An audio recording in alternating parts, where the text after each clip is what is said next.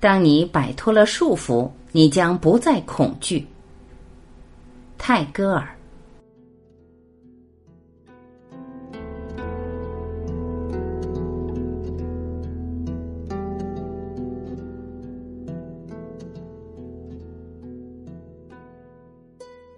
我们的自我把肉体和受到时间束缚的一连串意识结合统一起来，可是我们又害怕这种自我会随着肉体的死亡而丧失。但是这种自我原本并非与我们的诞生产生的，所以当受到时间束缚的意识断绝时，以及受到时间束缚的意识统一起来时，就需要自我。然而，这种自我并不会随着意识的断绝而灭亡。可是，肉体的死亡就会把统一肉体的东西实际的灭亡掉。受到时间束缚的意识的断绝，在我们每天的睡眠中都会产生。问题在于，把一切意识统一的东西也会随着肉体的死亡而死亡吗？倘若此时仍主张会灭亡，那我们就必须先证明如下之事。要统一所有产生意识的东西，我们对世界所具有的特殊关系是否随着我们的肉体而诞生？同样的，也必须证明是否随着肉体而灭亡。其实这些事都是不会发生的。以自己的意识来思考，就得知要统一我们一切意识的东西，由于从某东西受到一定的印象，而从另一东西不受到任何印象的关系。因此，有些印象就留存于脑中，有些印象却完全没有留存。会产生这种情况，就是我们的特性：喜爱某些东西而不喜爱另一些东西的我们的特性；喜爱幸福而厌恶不幸的我们的特性。我们对世界所具有的特殊关系，并非受到外界的某些东西所引导出来的。反之，这些东西引导着我们生命的其他一些现象。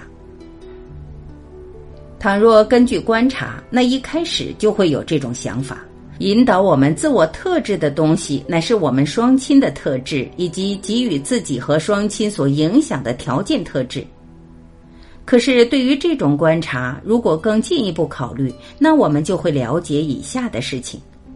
如果自我是靠双亲的特质以及对双亲影响的条件特质所引导出来的，那我们的自我就是祖先的特质与他们的生存条件所引导出来的。可是我们的祖先乃有数代，几乎无限制的，这也是调查之终了时就会超越时间与空间的。如此，则自我就是从超越空间、时间的部分发生的。我们现在所意识到的自我本身存在，我们害怕是否随着肉体的死亡而自我也会死亡，而这个自我就是超越时间空间的东西，也就是以我们对世界所具有的特殊关系为基础，把我们记忆中的所有意识以及比我们的记忆生活更早就存在的意识，关于这种意识的存在。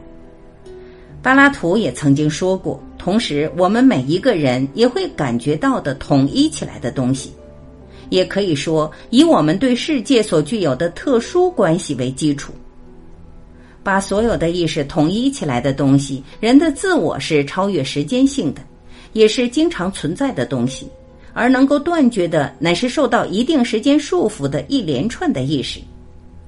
倘若对于以上的情况能够了解得知，随着肉体的死亡而受到时间束缚的最后的意识也会灭亡，正如我们每天所必要的睡眠日。所以，真正的自我是不会随之灭亡。睡眠中即有和死亡时完全相同的情况。虽然有这种意识的断绝产生，可是我深信世界上没有人会害怕睡觉。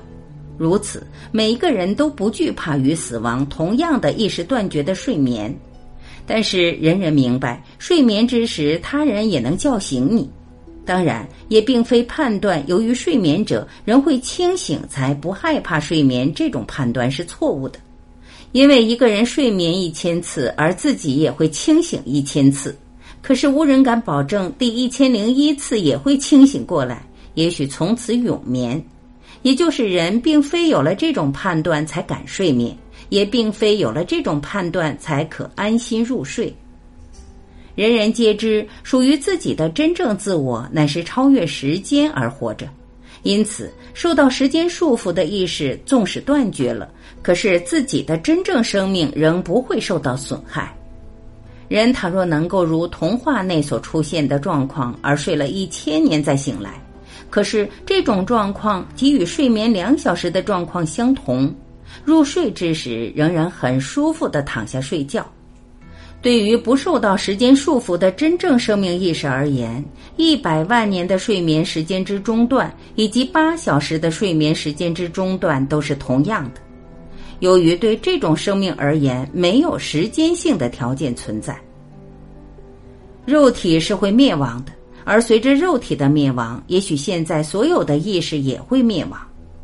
可是人类对于自己肉体的变化和受到时间束缚的自己的意识的变化，应该能习惯的。由于这个变化乃是一个人从记得住自己之时即开始，且又不断的进行着。人对自己的肉体变化并不害怕，不但不害怕，有时甚至希望加速这种变化。比方说，小孩希望着自己能快速成长，青少年希望自己尽快成人，病人盼望自己早日康复。人本来就只是一块红肉，人的意识是为了满足胃袋的要求而产生的。后来，男人长出了胡须，而成了一派绅士的风格，且明是非，又有人赏识；女人生儿育女，而成了慈爱的母亲。此时的肉体意识，皆与孩童时代的肉体意识完全不同。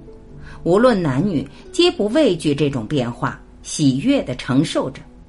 既然如此，对于未来会发生的同种类的变化，又有何畏惧呢？难道又害怕着灭亡吗？可是，在这一切变化中的东西，能够引导出真正生命意识的东西，也可以说，一个人对世界所具有的特殊关系，并非肉体的诞生才开始的，乃是超越肉体和时间的东西。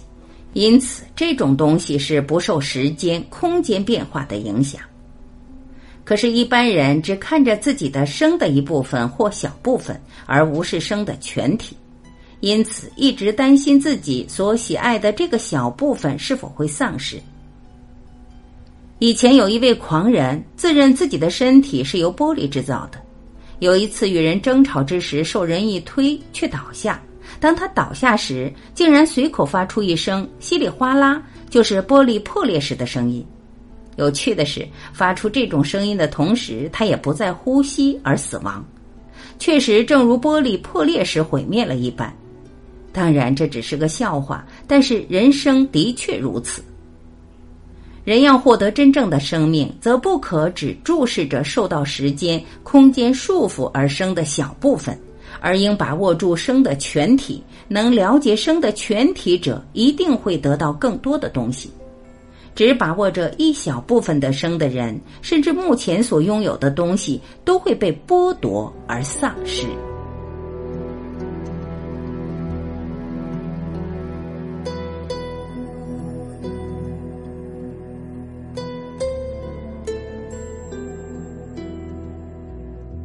感谢聆听，我是婉琪。今天我们就分享到这里，明天同一时间，您要记得，我依然会准时在这里等你回来。再会。